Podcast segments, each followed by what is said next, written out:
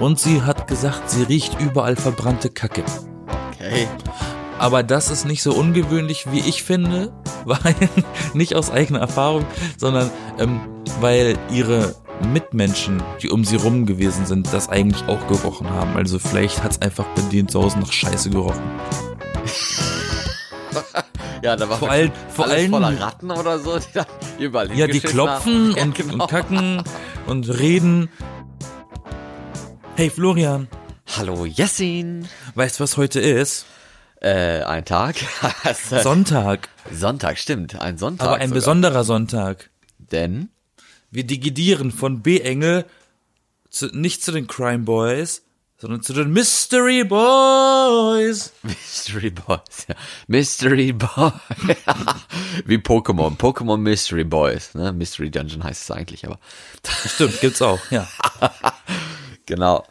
Ja, Roll up for the Mystery Tour. wir sind, ich bin Florian, also wir sind die B-Engel, ich bin Florian, du bist, Ich bin Yassin. du bist Yasin und ich bin Florian. Und, du wir, bist gut gelaunt, das höre ich. Und wir sind die B-Engel und ich bin eigentlich ziemlich gut gelaunt. Ähm, und Mystery ich, Boys. ich freue mich darauf, eine neue Folge mit dir zu machen. Die Mystery Boys. Mystery, Kriminal und Zeugs. Ja, was hast du denn Richtig. einen schönen Fall heute mitgebracht? Was heißt schön? Ne? Na, ich dachte mir, komm, weil doch die Weihnachtszeit vorbei ist und wir alle schon wieder genug davon haben, ne, weil also es ist alles zu viel Fröhlichkeit gewesen, hau ich jetzt mal raus. Und zwar kennt vielleicht jeder mindestens vom Hören den Film Der Exorzist. Ja, Ein Film aus den 70ern, der wurde auch bestimmt tausendmal geremaked und director cutted. ja, das mit diesem komischen Mädchen in dem Bett, das den Kopf Ähm, Wo da sich der Kopf dreht, genau, Und die da genau. den, den Pfarrer ankotzt. Ne? und die Kennt Wände jeder. hochkrabbelt und alles. Ja, ja. genau. Das war ursprünglich mal ein Buch. Und dieses Buch basierte ursprünglich auf einer OG, auf einer wahren Geschichte. Und zwar eine deutsche Geschichte. Ähm, Das ist in Deutschland passiert. Und zwar in Klingenberg am Main. Man sollte jetzt meinen, Hast du verstanden? Man sollte jetzt meinen, dass Klingelberg am Main in der Nähe ist von Frankfurt am Main. Ist aber nicht. Ähm, denn das ist eine Stadt im unterfränkischen Landkreis Mittelberg in Bayern. Trotzdem noch Deutschland. Obwohl Bayern das jetzt nicht will oder so. Aber Also in Bayern tatsächlich, okay. In Bayern. Genau. Ich dachte, ich wusste nicht mal, dass der Main in Bayern ist, aber wieder was gelernt. ja, keine Ahnung. Wir schreiben das Jahr 1968. Was eigentlich ein ganz geiles Jahr gewesen ist, so wenn man so schaut, so ne, mit Flower Power hier und äh, freie Liebe und Woodstock. Aber in, in Bayern war es nicht so geil.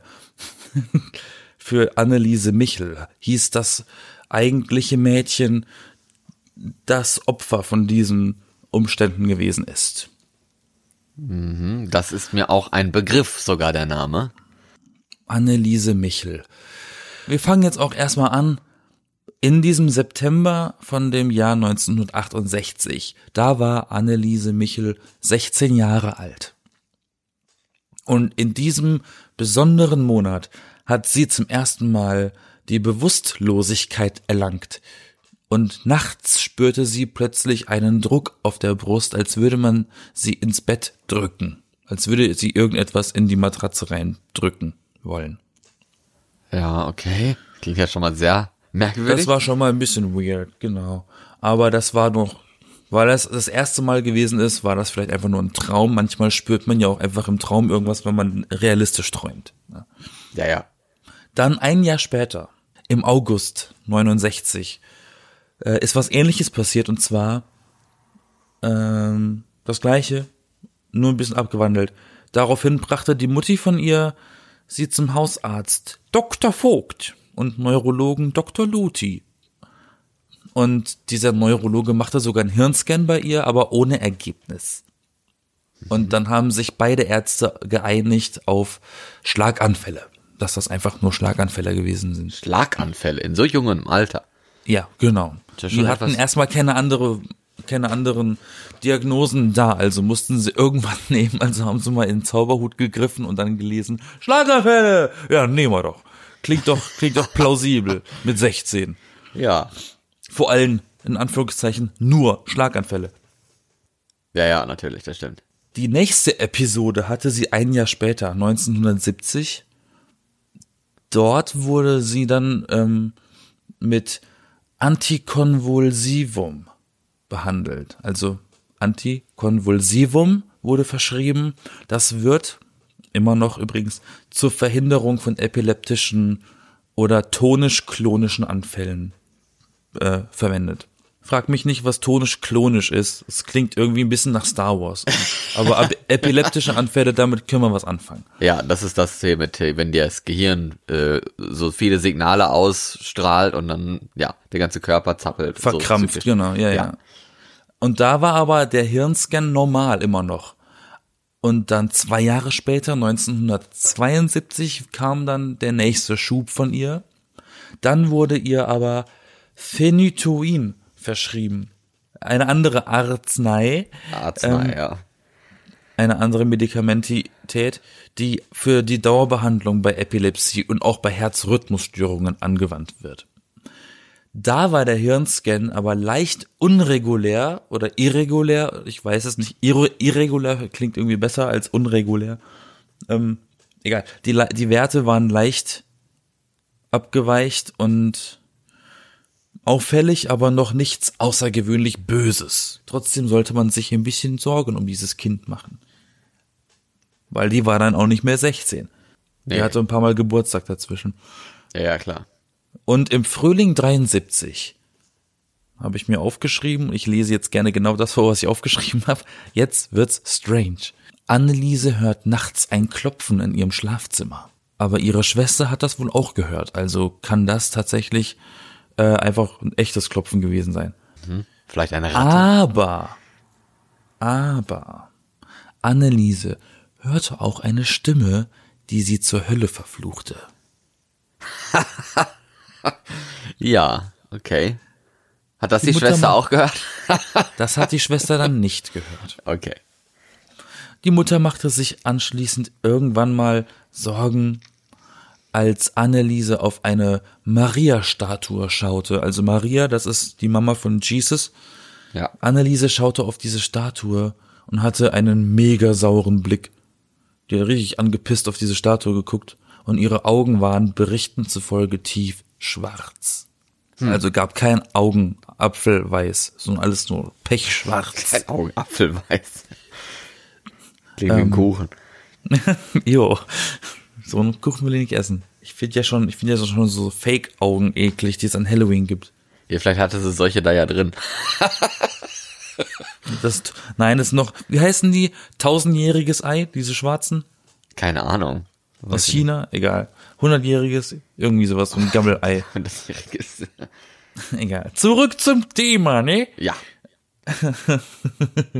Im September 73 hat Anneliese dem Dr. Luti von, also dem Neurologen, der schon mal konsultiert wurde, äh, hat sie ihm berichtet, dass sie dämonische Gesichter in ihrem Kopf hat und Zitat, dass der Teufel in ihr sei. Und sie hat gesagt, sie riecht überall verbrannte Kacke. Okay. Aber das ist nicht so ungewöhnlich, wie ich finde, weil nicht aus eigener Erfahrung, sondern ähm, weil ihre Mitmenschen, die um sie rum gewesen sind, das eigentlich auch gerochen haben. Also vielleicht hat's einfach bei denen zu Hause nach Scheiße gerochen. Ja, da war Vor allem- vor alles allem- voller Ratten oder so, die dann überall Ja, die klopfen ja, und, genau. und kacken und reden. Die reden, ja. Wer weiß, Ja, nein, nicht in die Hölle. Woher weiß sie, wie verbrannte Kacke riecht? Ja, das ist auch eine gute Frage, aber gut. Ich weiß es nicht. Die Ich Ratten weiß, haben wie ihre verbrannte eigene Kacke Kacke. riecht. Ja, Kack, äh, die Ratten haben ihre eigene Kacke angezündet. Das haben wir in Halloween immer gemacht, so als Kinder, wenn wir keine Süßigkeiten gekriegt haben, haben wir so Hundekacke in, im Beutel aufgesucht und dann angezündet. Oh Gott. Richtig gemein. Aber es ist billiger als Eier Das stimmt. zu schmeißen. Weil so ein Kothaufen vom Hund, der kostet nix. Ja. Den findet man einfach. Weil früher gab's doch nicht diese, dieses Gesetz, dass du die Hundekacke wegräumen musst. Wobei, gefühlt heute immer noch nicht, ne? wenn man rumläuft. Aber du willst wissen, wie es weitergeht, nicht? Ja, das wollen wir alle. Wir sind voll gespannt. Das klingt nämlich sehr merkwürdig. Laut Frau Michel, also hier Mama Anneliese, ne? Mama, Mama Michel. Laut Frau Michel schickte Dr. Luthi sie zu einem Priester oder sowas ähnliches. Aber er selber hat das im Anschluss abgestritten. Also der, der, der Neurologe Dr. Luthi selber hat irgendwann gesagt, das stimmt überhaupt nicht, was sie erzählt hat. Der hat das nicht empfohlen. Okay. Was ich auch verstehen kann, weil warum sollte ein Arzt irgendwann plötzlich sagen, oh, ich glaube, Sie sollten lieber zu einem Gläubigen gehen, in der Kirche. Das ist außerhalb meiner Macht. Ich glaube nicht, dass ein Arzt sowas machen würde. Wobei in Bayern ist alles möglich, ne? Ja, von daher, das ist ja schon ewig her, ne? Ja, das ist auch wieder, auch wieder wahr. Aber was heißt ewig? Also, ne? Für uns ewig. Für uns ewig. Ähm, Im November vom selben Jahr, also wir sind jetzt im November 1973, wurde bei einem Besuch bei einem Psychologen die Diagnose festgestellt, dass sie neurotisch sei mit möglicher Epilepsie. Und ein weiterer Neurologe hatte festgestellt, Epilepsie. Daraufhin wurde ihr Carbamazepin verschrieben. Und das ist eine noch härtere Droge als alles, was sie bisher gekriegt hat. Und das heißt, also weißt du das? Ich kann mir meinen Teil denken. Ich glaube, dass, die, dass der Zustand, der dann irgendwann in ihr gereift ist, der noch, äh, der noch kommt, einfach vielleicht auch daraus äh, hervorgerufen wurde, weil wenn man Drogen nimmt, schiebt man auch schon mal einen Trip. Ne? Aber ist nur meine Meinung. Äh, Wir springen ein paar Jahre weiter mit dieser Behandlung, die ging voran und ihr ging es wahrscheinlich nicht viel besser als sonst, aber im Juli 1975, das sind jetzt zwei Jahre nach der äh, neuen Behandlung, schläft Anneliese nicht mehr. Und jetzt wird es nämlich ein bisschen eklig, ehrlich gesagt.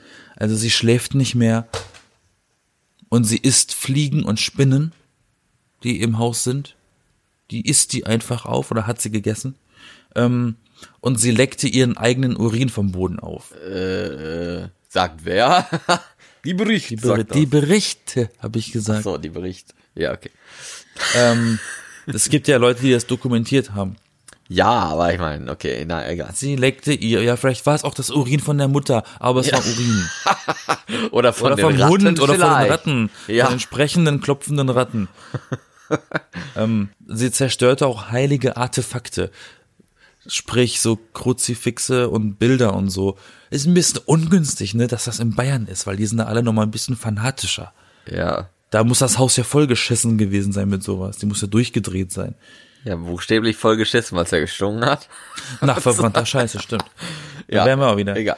Weiter. Sie ent und sie entwickelte ungewöhnliche Kräfte und hier an der Stelle ein Zitat, fast Superkräfte. Aha. Und die, sie hat halt ihre Schwester rumgeschmissen, als wäre sie eine Puppe. So, mit Leichtigkeit, so ist das gemeint. Und sie saß da und konnte einen Apfel mit einer Hand zerquetschen. Versuch du mal einen Apfel mit einer Hand zu zerquetschen. Das kriegst du nicht mal mit zwei Händen hin. Nee, nicht wirklich. Es sei denn, der ist ja schimmelig oder so und weich. Und da. zwar so sehr zerquetschen, dass der in tausend Teile explodiert. Und durch den Raum geflogen sind, die Teilchen. Aber wer sagt denn sowas? Ich verstehe das. Also ich Na, meine, die Mutter, die Mutter. ja, die Mutter, aber ne? Die Mutter hat auch gesagt, dass sie schwarze Augen hatte. Ja, okay. Also ist die Mutter irgendwie, haben sie mal geguckt, ob die sehbehindert ist oder sowas. Vielleicht ist ja die Mutter einfach irre. ja, genau. Das wäre ja mega der Plot-Twist. Die Mutter war eigentlich besessen und die Stimme in ihrem Kopf hat gesagt, sie soll das alles so inszenieren, dass das Mädchen aussieht, als wäre sie besessen gewesen. Ja, super. Ich kann mir nie noch ein Kind leisten, eins muss weg. Und am Ende danach. Oh Gott, richtig übel. Ähm, das habe ich jetzt nicht gesagt. Nein. Irgendwann im selben Jahr, 1975, wurde Pfarrer Rodewig konsultiert. Ein Experte für Exorzismus. Oh Gott, das war hässlich ausgesprochen. Ähm, ein Experte für Exorzismus. Und der war überzeugt, dass Anneliese besessen ist. Nicht viel später als das oder eben anders gesagt kurz darauf ähm, wurde der Exorzismus von einem Bischof genehmigt.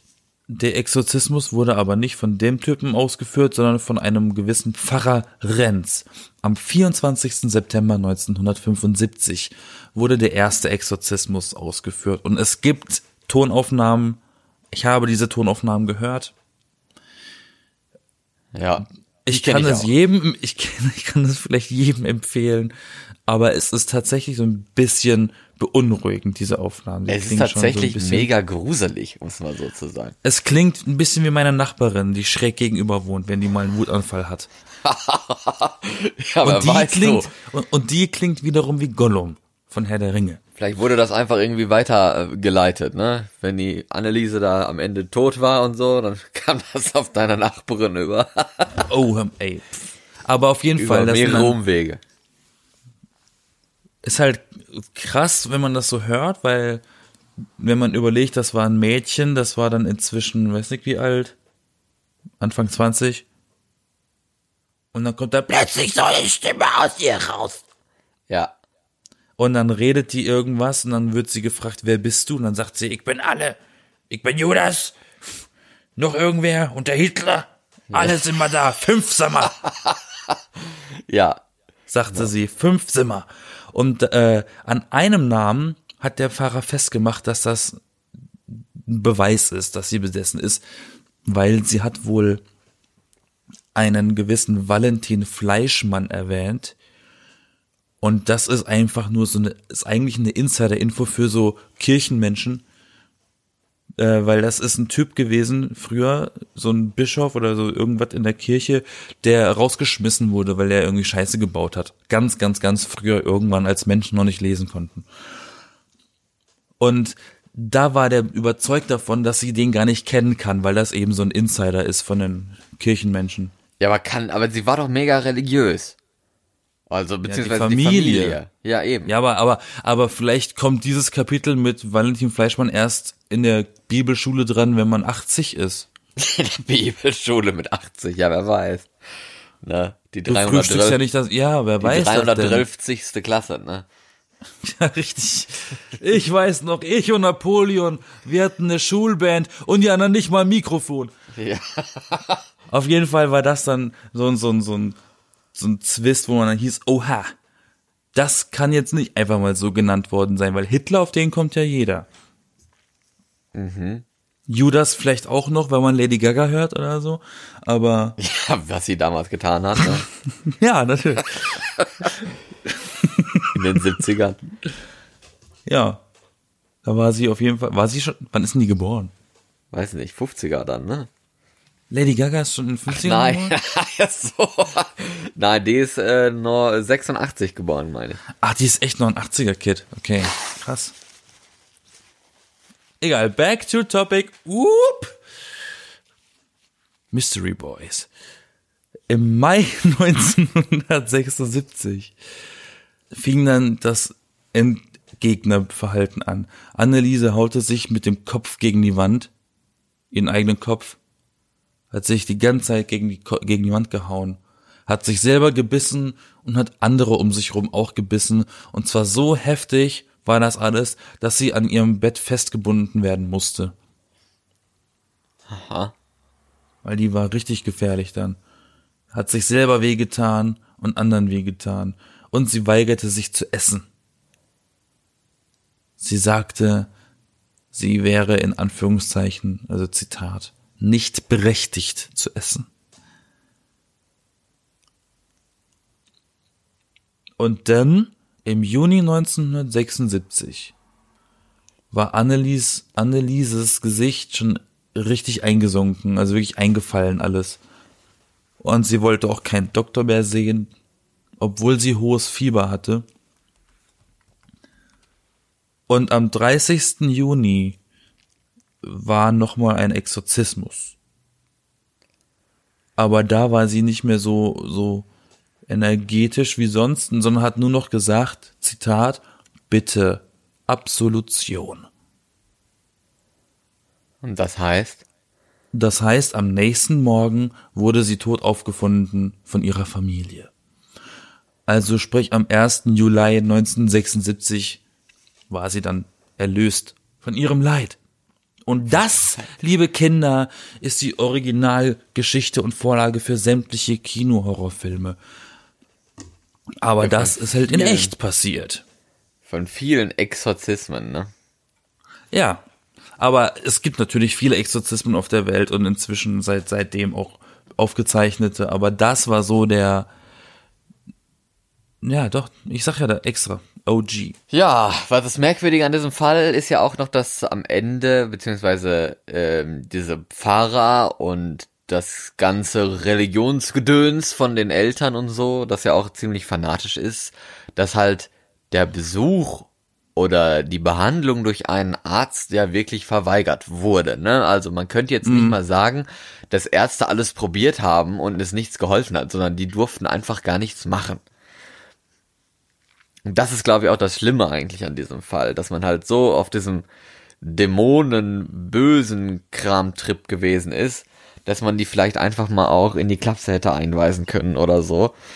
Ne? Und äh, ja, ist aber nicht passiert und dann, ne, wie das halt so ist irgendwie bei Exorzismen, dann probiert man immer nur die Seele des Menschen zu retten, aber nicht mehr den Menschen vom Tod oder so zu bewahren, sondern das ist ja dann quasi die Erlösung, ne?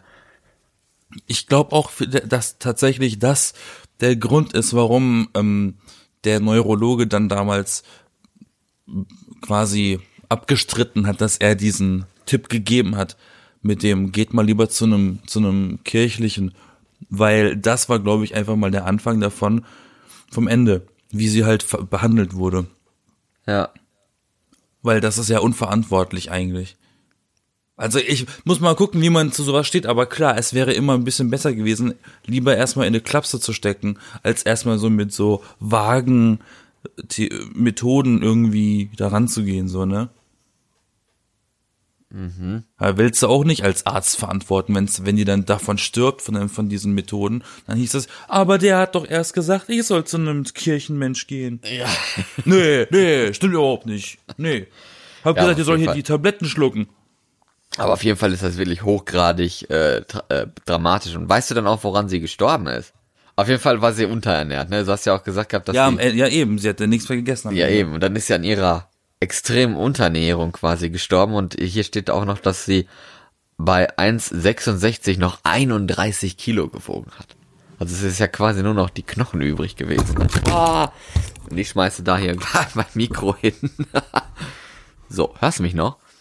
Ich höre dich. Ja. Nein, die lag da plötzlich, die lag da wahrscheinlich nur noch als Skelett mit Haut überzogen im Bett. Ja, so ungefähr. Und dann haben da die Leute zugeguckt und irgendwie gebetet und gebetet und irgendwie Wasser auf die draufgeschmissen und was weiß ich nicht, was für Kram, ne? Wirklich irgendwie, naja, eklig. Gut, ich habe auch einen Fall. Gut. Gut, Aber ja, jetzt, voll jetzt, gut. jetzt, jetzt sind wir erstmal aus dem Mystery raus, oder? Jetzt sind wir wieder bei Nee, Crime. überhaupt nicht. Äh, Ja, es ist eigentlich auch total Mystery. Also das ist ja auch Crime, was du gesagt hattest. Die wurden ja auch verurteilt übrigens, ne, diese Leute. Ich weiß gar nicht mal, was das war. Ja. Ne? Also wer da verurteilt wurde, aber das kann man ja selber nachlesen, wenn man das äh, machen möchte. Ich habe auch einen Fall mitgebracht und äh, da geht es auch um eine Tote. Es ist auch ein, eine weibliche Person, die gestorben ist. Und man, ähm, ja, also wenn man letzte Woche gehört hat, da ging es um einen Fall in Oslo, in einem Hotel, wo eine Frau äh, erschossen aufgefunden wurde und man immer noch nicht weiß, wer diese Frau ist. Und in Norwegen gibt es noch einen solchen Fall und den habe ich jetzt mal mitgenommen. Und der Oha. ist nämlich nicht in Oslo, sondern in Bergen. In Bergen, ne, Leute können sich erinnern, da habe ich mal gewohnt und studiert. Und tatsächlich habe ich direkt neben dem Friedhof gelebt. Das ist ein sehr großer Friedhof eigentlich für die Stadt so, ähm, wo diese Person begraben ist, diese unbekannte Frau. Und noch dazu habe ich von meinem Küchenfenster aus direkt in dieses berühmte Eistal geguckt. Denn das ist die Frau aus dem Eistal, wie es so schön beschrieben ist. Und das ist 1970 gewesen. Die wurde da am 29. November, an einem grauen und kühlen Novembertag, wurde die da Also jeder Tag in Norwegen. also ja, Tag in Norwegen, ja. Nur noch mal im November, da ist dann vielleicht noch ein Tacken schlimmer, ne? Okay. Ja, dort wurde irgendwie ein Professor oder so, ging da spazieren mit seinen Kindern Und die sind dann ein bisschen abseits von einem Pfad rumgegangen. Und da haben die dann eine verkokelte und halb ausgezogene Frauenleiche gefunden, die abseits vom Wanderpfad, äh, ja, quasi rumlag. Na, das wahrscheinlich schlimmste Ereignis eines Lebens des Menschen, eines Menschenlebens. Also nicht, dass man jetzt so verkohlt, das stirbt, das vielleicht auch, aber, aber eine Leiche zu finden und dann ist sie noch verkohlt und du hast noch die Kinder dabei. Also das finde ich ganz schlimm, oder? Und da ist sie auch noch fast nackt. Und dann ist das auch noch in den 70ern, wo du noch nicht mal das Handy zücken kannst und anrufen kannst, hey Polizei, hier ist eine Leiche, sondern du musst halt erstmal weitergehen, den Berg wieder hinuntergehen, zurück ins Tal, zur Polizeistelle gehen und dann Bescheid sagen, dass du oben auf dem Berg Und äh, der Berg ist echt gefunden hast. hoch. Und dann musst du ja wieder hochgehen auf den Berg und dann zeigen, hier ist diese Leiche. Der Berg ist hoch und der Berg ist steil. Der Berg ist hoch und der Berg ist steil. Ja, das ist, müsste ungefähr, weiß nicht, fünf, 500 Meter über Meer sein ungefähr. War das das, wo wir hochgegangen sind? Nee, da waren wir noch relativ weit weg von, als wir mal spazieren waren. Aber wir waren auf, dem, auf demselben Weg da hoch. Ja, theoretisch schon, ja. Einer davon. Ich wollte noch höher. Und du hast gesagt, nö, reicht hier. Ja, sie wurde ja auch nicht in der Höhe gefunden, sondern in einem, einem Tal da in der Höhe. Ja, macht ja auch Sinn, weil ein Tal ist ja nicht oben. Stell dir mal vor, ein Tal wäre oben. Ja. The Die- Valley. Oh, da oben. Da oben. Die Polizei ging natürlich dann mit, ne? Dann wurde da ein ausgebrannter Pass gefunden, äh, ein, ja, es sah aus, als wäre das, also sie saß irgendwie im, im Sitzen und es sah aus, als wären da halt so Flammen gewesen, ne? weil sie war ja halt auch verkokelt und das müsste so ein kurzer, aber dafür halt intensiver Brand gewesen sein, also eigentlich dann mit Brandbeschleuniger. Nur hat man an diesem Tatort keinen Brandbeschleuniger gefunden. Also entweder hatte sie sich die Hosen oder so vorher schon mit Benzin eingetränkt oder jemand anderes hatte irgendwie den Kanister oder so wieder mitgenommen. Keine Ahnung. Gut. Ähm, sie war nach hinten gekippt. Ähm, und mit den Händen nach vorne. Verstehst was ich meine? Also sie saß, sie ist halt, also wenn du im Sitzen bist und dann kippst du halt nach hinten und dann hast du aber die Hände quasi in der sogenannten Boxerstellung, haben die das genannt, noch nach vorne. Und die waren dann steif. Das ist irgendwie sehr, ich finde das irgendwie gruselig. Verstehe ich nicht. Ach so, dass die Hände quasi angehoben waren, die Arme. Ja, in Boxerstellung, also wie so ein Boxer, ne, du machst hier so einen Okay, okay, okay. Und dann Ja, ist ja, sie aber weiß. halt im Sitzen nach hinten gekippt, also lag quasi schon mit so, mit dem Rücken nach, äh, auf dem Boden, mehr oder weniger, aber die Hände waren halt noch so in Boxerstellung nach vorne oder nach oben. Und die und waren die Beine auch noch in der Sitzstellung oder waren die flach? Äh, keine Ahnung, das weiß ich jetzt nicht. Wenn die gesessen hat, Man äh, hat übrigens, also ich misch jetzt einfach mal die, Ob den Obduktionsbericht dabei und so. Sie hätte wohl insgesamt zwölf Schlaftabletten eingenommen gehabt vorher. Das hat man wohl noch gezählt oder so. Und ähm, man hatte keinerlei Zeichen für ein Lagerfeuer. Also es war jetzt nicht so, dass sie sich da ein kleines Feuerchen gemacht hat und dann hat sie sich quasi da reingekniet oder so. So war das nicht. Gut, die Leiche hat man halt mitgenommen, eingepackt, ne? Eingetütet, mitgenommen, die Obduktion gemacht, da hat man das rausgefunden mit den Schlaftabletten. Es gab womöglich einen Schlag in die Halsregion. Gut, später dann hat man durch einen Hinweis irgendwie, dass in der Bahnhof von Bergen, der relativ kleine Bahnhof mit seinen vier Gleisen, kenne ich auch, da gibt es Schließfächer und da war wohl ein so ein Schließfach belegt und da hat man in einem Schließfach zwei Koffer gefunden. Und dann hat sich herausgestellt, hm, keine Ahnung, wem gehören die Koffer denn? Tja, die gehören wahrscheinlich wohl der Frau, die oben auf dem Berg da verkuchelt gefunden wurde. Da hat man dann auch eine Notiz gefunden in diesem Koffer, der aussah wie ein Code. Ne, nicht wie Code vorhin, dass das nach ab ein Code, ein Code, ja. Ein, ein, eine Kein, Zahlenfolge. keinen Rattencode, du. Den haben sie da nicht gefunden. So lange waren die Koffer da noch nicht drin. Ja, sie wussten nicht, wem das gehört. Gut. Gleichzeitig hat man dann den Obduktionsbericht bekommen, wo dann drauf stand Todesursache. Kohlenmonoxidvergiftung, ne, also durch den Brand, ne, dass dann Kohlenmonoxid entstanden ist und daran stirbt man ja sehr schnell. In einer Mixtur Kohlenmonoxid, Schlaftabletten und Verbrennungen. Also eine gute Dreifachkombination, die zum Tode führt. Dann hat man herausgefunden auch, dass sie wohl am 23. November, als sie aus einem Hotel gegangen ist, das war dann also, also 29. November wurde sie tot gefunden, das waren dann also äh, sechs Tage vorher, ne? Sechs Tage vorher wurde sie zuletzt lebend gesehen, als sie in ein Taxi stieg. Und dann gibt es noch so eine Legende nach, dass dieser Taxifahrer, in den sie reingegangen ist, ins Auto, angeblich nie gefunden wurde, obwohl es aber auch Berichte gibt, wo der Taxifahrer irgendwie sagt, doch, doch, ich bin zur Polizei gegangen. Keine Ahnung, ist auch egal. Gut. Dieser mysteriöse Code hat man dann aber nach wenigen Tagen relativ schnell entschlüsselt, war also gar nicht so mysteriös, gab keine Atomcodes oder sowas, was sie da in der Tasche hatte, sondern es waren eigentlich nur ihre Reisedaten, also den Oh, stell mal vor, stell, stell mal vor, die, die, die rätseln so tagelang, was könnten diese Codes bedeuten? Hm, Ja, was könnte das? Und dann merken sie einfach, ach so, das war nur das Flugticket. Ups, Genau, die Passagiernummer oder so, ne? Nein, aber ist ja, ist ja easy, ne? das Wenn sollte da, gar nicht 1500 heißen, das heißt 15 Uhr. Ja. Voll einfach, aber man hat wahrscheinlich dir mal vor, mehr, mehr Mysteriosität rein interpretiert, als es war. Nein, weiß ich nicht. Ja, auf jeden Fall war es das der Reisedatum und Orte, wo sie die sie besucht hatte, vom März bis zum November 1970. Und man hat da auch rausgefunden durch ver verschiedene Zeugenberichte, dass sie sich mit mehreren unterschiedlichen Männern getroffen hat oder Kontakt Eine. Dirne? eine was? Eine Birne? Eine Dirne? Eine Dirne, was ist das denn? Eine Dirty? Eine, Eine Dirne ist eine Dame, Prostituierte. die, ja. ja, vielleicht, vielleicht ist das so 70er Jahre Escort oder so, weiß ich nicht. Ein, eine 70er Jahre Dirne. Dirne, ja. Dann hatte man wohl auch eine Sonnenbrille in dem Koffer gefunden, die ja dann obviously zu ihr gehörte. Ne, das konnte man dann feststellen und gleichzeitig hat man aber insgesamt, also auch mit diesem verbrannten Pass, den sie bei sich hatte, neun verschiedene falsche Pässe gefunden.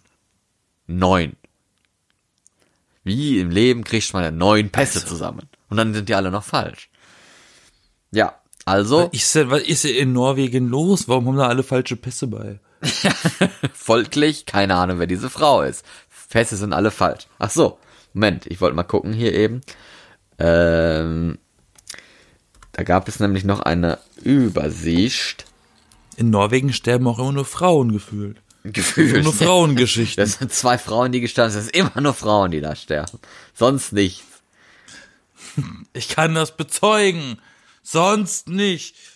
Ähm, ja, sie wurde dann halt dabei gesetzt auf diesem Friedhof und so, ähm, so ungefähr, ja, zwei Monate später, also jetzt nicht so lange, ne, dann hat man quasi die Sache dann hingelegt. Man wusste nicht, wer diese Frau war. Vielleicht ist sie auch eine Spionin, ne? Genau das gleiche Problem hatte man ja auch, dass wir da, ne, wie bei der Frau aus Oslo, die ja dann eigentlich Ja, ja, ich erkenne ja, ein 20 Muster. Jahre später war das ja aus in Oslo, ne? Das war ja in den 90ern.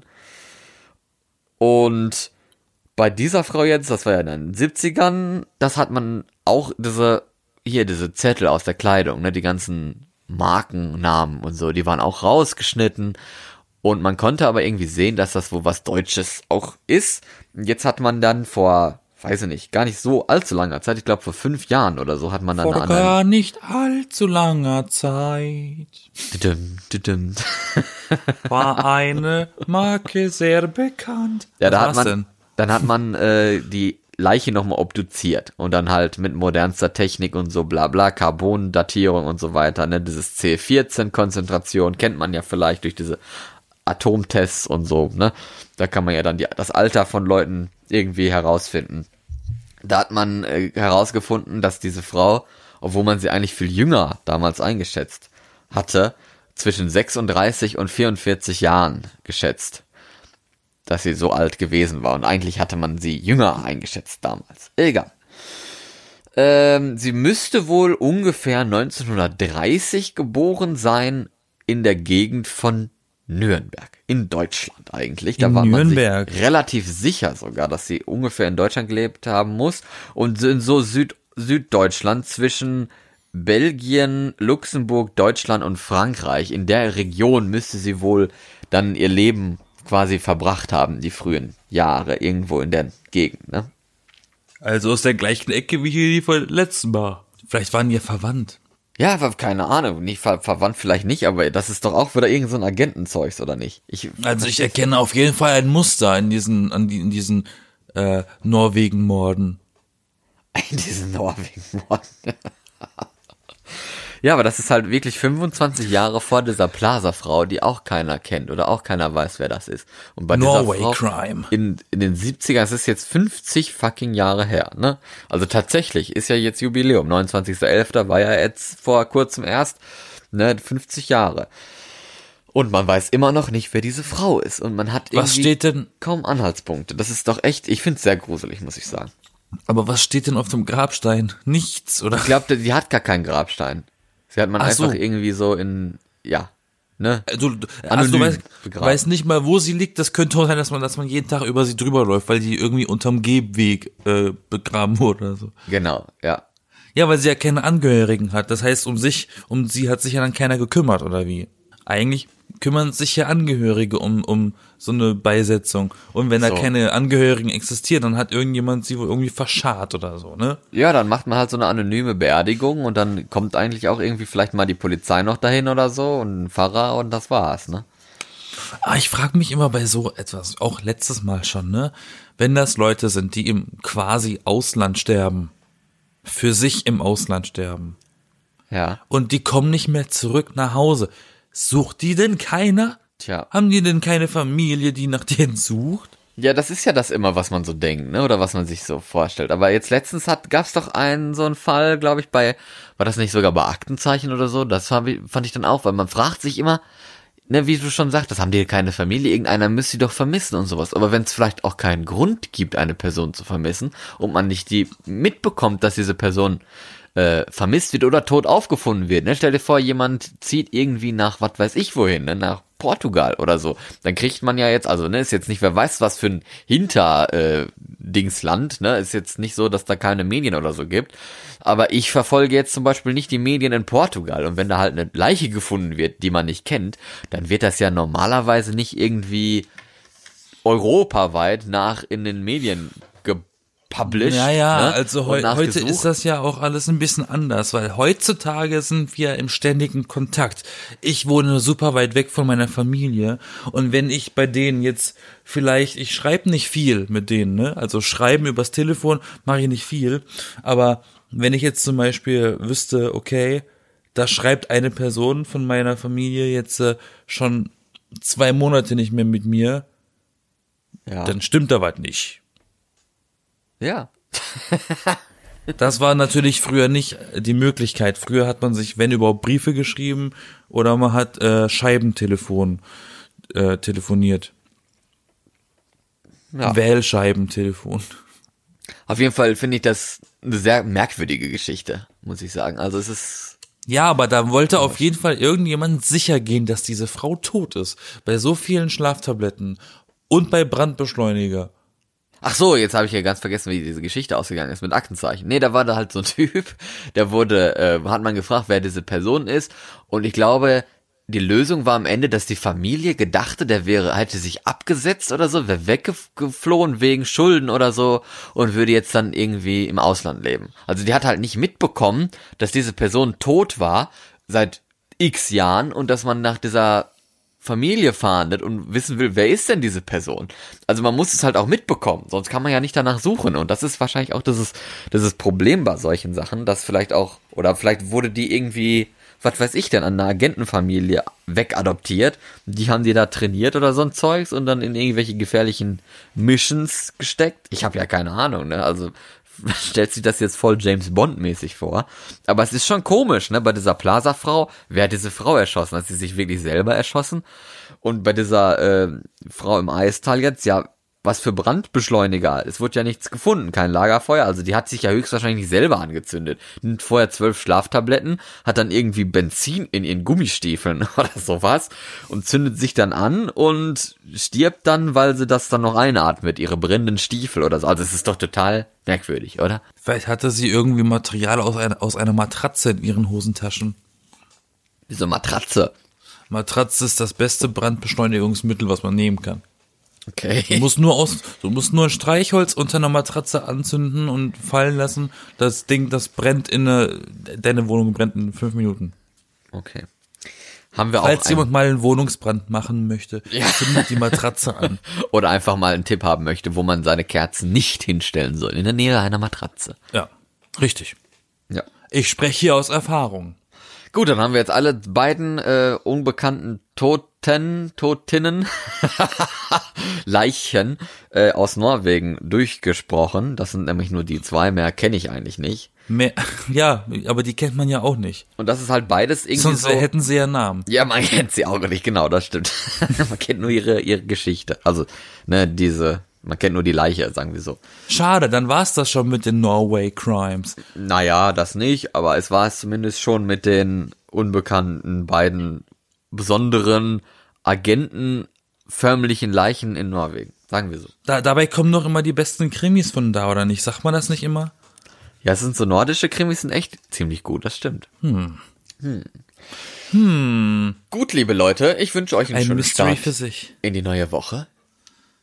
Ich wünsche euch einen wunderschönen Start in die neue Woche und in das neue Jahr. Ähm, was schon ist oder sein wird, je nachdem, wann ihr, wann ihr uns hören werdet. Genau. Ähm, trotzdem bin und bleib ich Yassin. Und ich bin und bleibe Florian und wir sind nächste Woche für euch wieder da.